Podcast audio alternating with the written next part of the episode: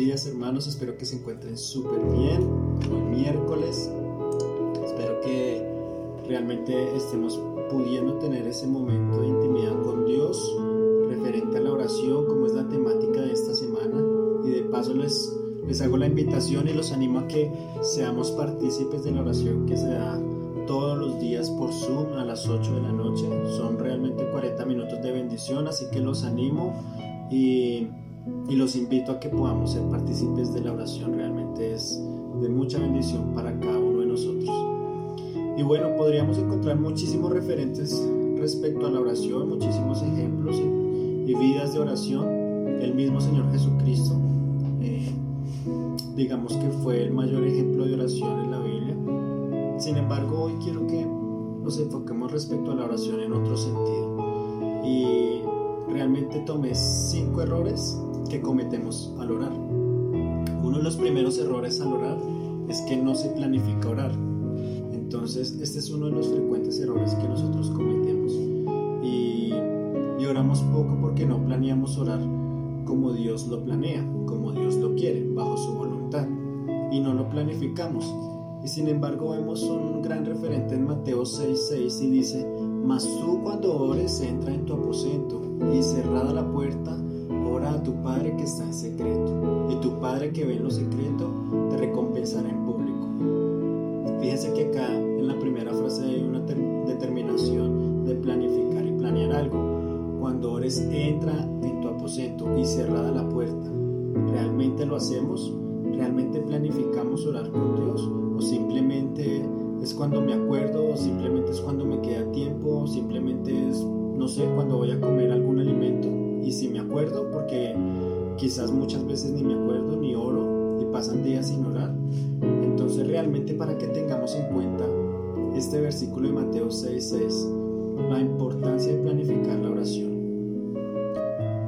Dice, eh, bueno, saqué otro, digamos que otro error al orar y es que no somos específicos cuando oramos.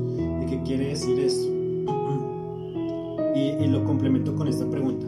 ¿Sabías que verías de forma más clara la respuesta de Dios a tus oraciones si fueses más específico al orar? Entonces es como un ejemplo que puedo poner quizás tonto, pero funciona. Eh, es un niño cuando va por la calle y le va pidiendo a su papá algo y le dice, oye papi, papi, yo quiero eso, yo quiero eso, yo quiero eso. Pero realmente el papá mira para todos lados y no entiende qué es eso. Y el niño le dice, yo quiero eso, yo quiero eso. Pero entonces así mismo pasa con la oración. Yo quiero eso. ¿Qué es eso? ¿Qué es eso que yo quiero? ¿Qué es eso que me estás pidiendo? ¿Qué es esa respuesta que tú quieres encontrar? Realmente cuando entramos en oración debemos ser muy específicos a la hora de orar y no digamos que generalizar toda una oración. Entonces tengamos en cuenta que eso es otro de los, de los errores que cometemos al orar, que no somos específicos. En otras palabras, a veces cuando oramos de forma muy general por muchos asuntos y por eso no vemos una respuesta precisa de parte de Dios a nuestras oraciones, a pesar de que Él las pueda responder, a pesar de que Él conoce nuestras necesidades. Y un gran ejemplo que nos dejó el Señor Jesucristo eh, al ser específicos en la oración lo encontramos en Mateo 6.9, vosotros podéis orar así, Padre nuestro que estás en los cielos, santificado sea tu nombre, venga tu reino Hágase tu voluntad como en el cielo, así también en la tierra. El pan nuestro de cada día, danoslo hoy. Y perdona nuestras deudas como también nosotros perdonamos a nuestros deudores. No nos metas en tentación, mas líbranos del mal, porque tuyo es el reino y el poder y la gloria por todos los siglos. Amén. Fíjense que eh, este, esta oración, digamos que esta guía de oración que Jesús nos deja, nos muestra realmente cómo debe ser una oración específica, reconociendo quién es Dios reconociendo su santidad, reconociendo que se haga su voluntad en nuestras vidas, eh, pidiéndole aún por el pan de cada día, perdonándonos por nuestros pecados, pero asimismo reconociendo que debemos de perdonar a los que nos ofenden, eh, que nos guarde de la tentación. Entonces fíjese que son, es una oración específica y es una oración que realmente nos ayuda a comprender que cuando oramos de manera específica realmente encontramos una respuesta eficaz de Dios y realmente nuestra oración y nuestra vida en oración empieza a cambiar. Tercer error al orar y es orar. Este es digamos que uno de los más importantes para mí y es cuando oramos, cuando la oración se hace sin serlo bíblicamente. Esto es muy importante y muy fundamental en la vida de un creyente. La mayor parte de los creyentes me atrevería a decir que la oración no la hace conforme a la Biblia, no lo hace conforme a las escrituras.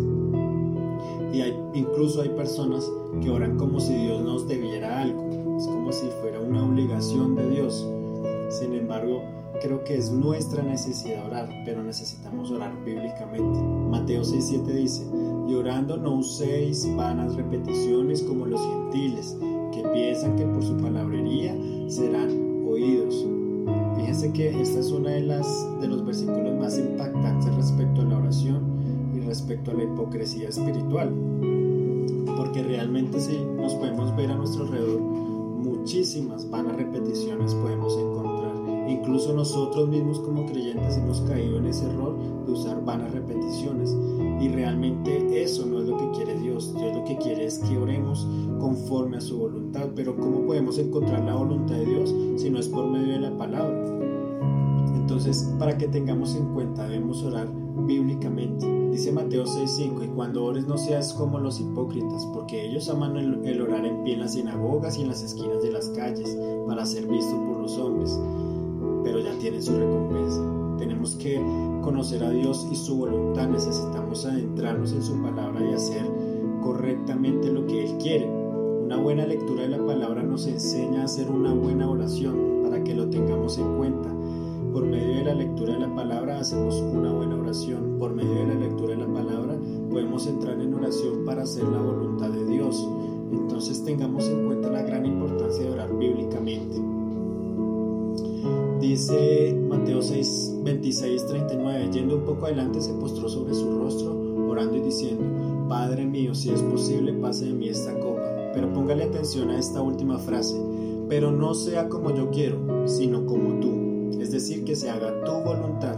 Realmente cuando entendemos que orar bíblicamente nos enfatiza en que está directamente relacionado a la voluntad de Dios, podemos entrar en una oración conforme al corazón de Dios, conforme a su palabra, para que lo tengamos en cuenta. Cuarto error al orar, y es orar sin fe. Y creo que muchas veces nos pasa, y es que oramos sin fe, oramos sin creer, simplemente usamos, como lo decía el versículo anterior, quizás palabrerías, quizás incluso podemos citar versículos y orar conforme a la voluntad de Dios. Sin embargo, la importancia de la fe en la vida del cristiano es supremamente Dice Mateo 21, 22, y todo lo que pidiereis en oración, creyendo, lo recibiréis. Muchas veces oramos a Dios, pero realmente no confiamos en esa oración y no confiamos en que Él nos escucha o que nos puede dar una respuesta. Pero aquí podemos ver otra de las grandes virtudes de la fe cristiana y es que debemos confiar y orar confiados y tener la plena certeza y seguridad de que oramos a un Dios vivo, a un Dios que sí es capaz de escucharnos y de cumplir nuestras necesidades. El cuarto error al orar es que olvidamos permanecer en Él. Y este también es muy relacionado con el tema de orar bíblicamente. Juan 15:7 nos dice, si permanecéis en mí mis palabras permanecen en vosotros, pedid todo lo que queráis y os será hecho. Permanecer está directamente relacionado con el escudriñar las escrituras, pero también con el hacer. Permanecer significa guardar en el corazón y llevar a la práctica la palabra de Dios, todo lo que podemos escudriñar y lo que podemos leer e investigar, pero eso tiene que ir directamente relacionado con el hacer. Entonces, el permanecer en Él debe ser guardar su palabra en nuestro corazón y realmente nuestra vida en oración, créame que cambia radicalmente. Y bueno, digamos que estos son los cinco puntos cinco errores principales que pude sacar respecto a la oración. Y por último quisiera cerrar con, un, con una pequeña reflexión, una pequeña historia, y se llama El viejo canasto de carbón. Dice, cuando era pequeño vivía junto a mi familia en una pequeña granja entre montañas. Mi abuelo solía sentarnos a mis hermanos y a mí alrededor de la mesa para leer una porción de la Biblia y orar. Aunque en realidad me gustaba escuchar y leer textos de la Biblia, sentía que no podía recordar todo lo que estudiaba al orar. El abuelo nos explicaba el significado de algunos versos complicados, pero aún así yo no, yo no sabía y yo tendía en vano orar. Cierto día estábamos orando alrededor de la chimenea y el abuelo tomaba carbón de un viejo canasto y lo añadía poco a poco al fuego. Abuelo, dije yo, a veces siento que oramos en vano. ¿Por qué piensas eso? me preguntó. Es que no puedo recordar cada párrafo que leemos, soy muy olvidado, le expliqué. El abuelo guardó silencio por un rato. Pensé que me estaba dando la razón y no encontró nada que responder. Luego me dijo, hazme un favor, toma el canasto de carbón y voy a traer agua del río. Yo obedecí, pero el agua se había caído por completo antes de que pudiera regresar a casa. Recuerdo que mi abuelo se rió y me dijo, debes correr para que el agua no caiga por completo. Lo volví a intentar y esta vez corrí tal como me lo había pedido, pero el agua volvió a caerse sola. Es imposible, mejor llevaré otro recipiente, le dije a mi abuelo. No quiero que lleves otro recipiente, solo trata de correr más rápido, me dijo como si estuviese seguro de que lo lograría. Yo sabía que era en vano, pero volví a intentarlo, solo para demostrarle que no se podía, por más rápido que corriera. ¿Ves qué inútil es? Dije. ¿Por qué dices que es inútil? Mira dentro del canasto, ¿ves algo diferente? Preguntó mi abuelo. Yo miré adentro y no vi alguna diferencia. Al ver mi confusión, el abuelo me dijo, ¿notas que ahora está limpio? Volví a mirar y en efecto el viejo canasto ya no tenía ninguna mancha de carbón y hasta parecía nuevo. Eso pasa cuando leemos la Biblia y cuando oramos. Aunque creas que es inútil porque no, porque no retienes nada, es importante leerla constantemente. Y es importante orar constantemente porque nos limpia por dentro, nos purifica nuestra mente, nuestra alma y nuestros pensamientos. Esa es la reflexión que tenía para hoy. Espero que sea de gran ayuda para todos nosotros. Un abrazo, muchas bendiciones y feliz miércoles.